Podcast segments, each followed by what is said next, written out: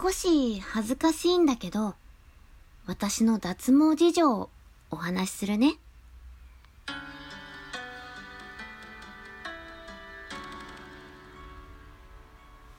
皆さんこんにちは。田中ラボタもちこです。ボイスクリエイターの田中ラボタもちこです。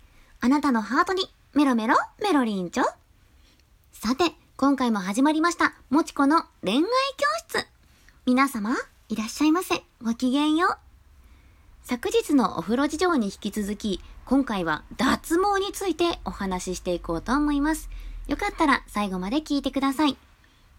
例えば、大好きな人と一緒にお風呂に入るってなった時、女性の皆さんがまずチェックするであろうことって何ですか？そう、無駄毛ですよね。え？やば無駄毛が生えまくってるそんな状態では楽しいはずの時間も気になって仕方なくて、思いっきり楽しめないじゃないですか。そこで登場してくるのが、脱毛サロン。YouTube を見ていたりすると流れてくる脱毛に関する宣伝。やっぱり伝え方がうまいので、どれも魅力的に見えますよね。私もその CM 戦略にまんまとハマってしまったタイプです。口コミサイトとかを調べあさって、少しでもいいところにしようってもがくんですけど、果よくわからなくないですか？脱毛サロン選びって女性からしたら結構大きな決断なんです。お金もかなりかかりますし、それによる効果がどれぐらいあるのか、期間はどれぐらいかかるのか、慎重に考えなくちゃいけません。それに、脱毛の効果は個人差があるものなので、サロンによってはめちゃくちゃふんわりした回答しか返ってきません。まあ、ここもまたビジネスなので、それが営業トークなのかもしれませんが、本当に知りたいのは、実体験じゃないですか？なので今日は今まで私が経験した脱毛、除毛事情を共有していきます。まず、私が脱毛サロンを初めて経験したのは、ミュゼプラチナムです。ここを契約したのが2014年の話。当時は脇と V ラインの脱毛が100円で永年通い放題という内容でした。ミュゼの場合、無理な勧誘はいたしませんとのことですが、やっぱりビジネスなので勧誘はあります。その勧誘に負けてしまったのが私です。まあもちろん無理やりではありませんよ。脱毛によるメリット、今契約することのメリットをめちゃくちゃご利用しされます。まあ、再現してみるとこんな感じです。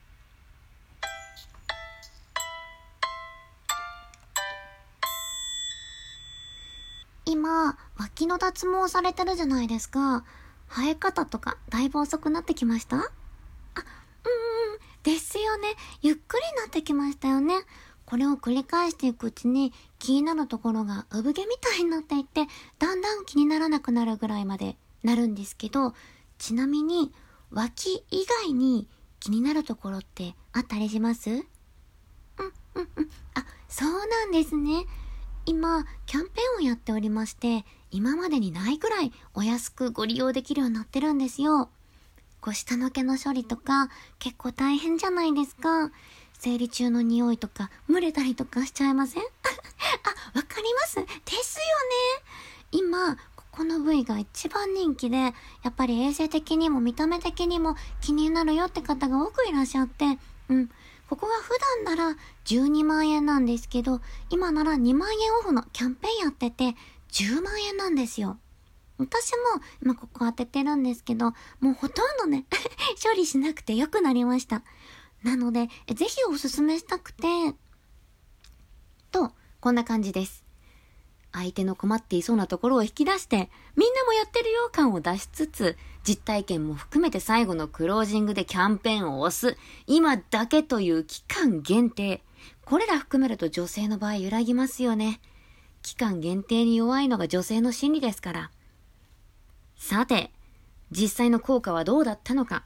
私の場合で言うと、ミュゼで脇を計30回分、VIO を計25回分照射してきており、脇は8年間、VIO は6年間ぐらいかけてやってきたのですが、結局のところ、量は減ったものの、まだ未だに濃い太い毛が生えます。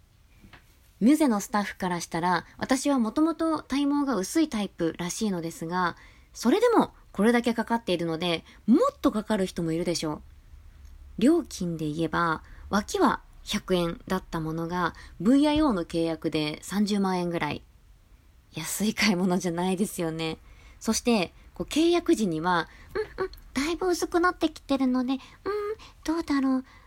もうすぐだと思うんですけどね。うん、これだけ契約しておいて、まあ余った分は返金もできますし、と、ふんわり終わりを濁されておりました。スタッフさんの接客はめちゃくちゃ丁寧なので、安心感はあります。それを信じて契約しましたが、結果、25回照射しても、なくなりません。もちろん、まあ、契約したことを後悔しているわけではありませんが、まあ、設置柄世の中ですよね。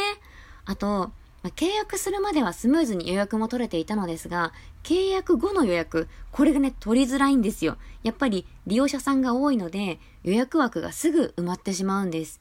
そうなると、どんどん日数もかかっていきます。ほんと、いつ終わるんだよってなりますよね。ミゼ以外にもエステティック TBC の体験も行きました。TBC はとにかく痛かった記憶があります。こう光脱毛以外に一本一本針を刺して抜いていくタイプの脱毛があると思うんですけど、それを手の指で体験したんです。普通なら痛みに強いであろう指の毛。もう、なんかね、それでも、もうやめてよって思うぐらい刺激が強くて、なんか確かにこんだけの痛みが加われば、毛根もビビって生えてこなくなるかもしれませんなって思うほど苦しかったので、まあ、私には合いませんでした。そこで私がおすすめしたいのが、本当に綺麗にしたい箇所があるのであれば、個人経営のお店の方がいいかもしれないということです。結局、まばらな状態になってしまった私の VIO。ミュゼの回数券も終わってしまったしどうしようって考えていたところ、地元の個人経営のサロンをホットペッパービューティーで見つけたんです。詳しく話を聞きに行ってみたら、ミュゼよりも安い価格で、しかも予約も取りやすいことが分かり、そちらで契約することにしました。今年の6月から通っているのですが、嬉しいことがたくさんあります。中でも印象的なものを紹介すると、一つ目、粘膜のキワキワまで照射してくれる。二つ目、広範囲を細かく施術してくれる。三つ目、肌の待機時間が最短。四つ目、勧誘がほとんどない。五つ目、スタッフが毎回変わらないので話に困らない。この5点が特に私がおすすめしたいところです。